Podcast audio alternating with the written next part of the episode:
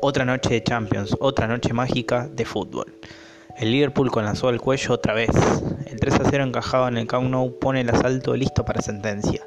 Pero algo que sabe el conjunto del noroeste de Inglaterra es que nunca camina solo. Si se trata de dar vuelta a resultados imposibles, Estambul fue el epicentro hace 14 años de la mejor final de Champions League de la historia. El Milan enfrentaba a un Liverpool. Al finalizar el primer tiempo, el elenco italiano ganaba 3 a 0 todo hacía pensar que la fiesta sería rosonera. Pero un Liverpool rejuvenecido logró empatar el cotejo, para luego ganar por penales 3 a 2. Los Reds conseguirán por segunda vez llegar a la final de Europa, pero primero tendrán que pasar a un Barcelona más efectivo que sólido en su juego. La única ventaja será que el equipo de Jürgen Klopp tendrá 45 más de sobra a diferencia de la noche fantástica en Turquía, que fue la última oportunidad de levantar la querida orejones.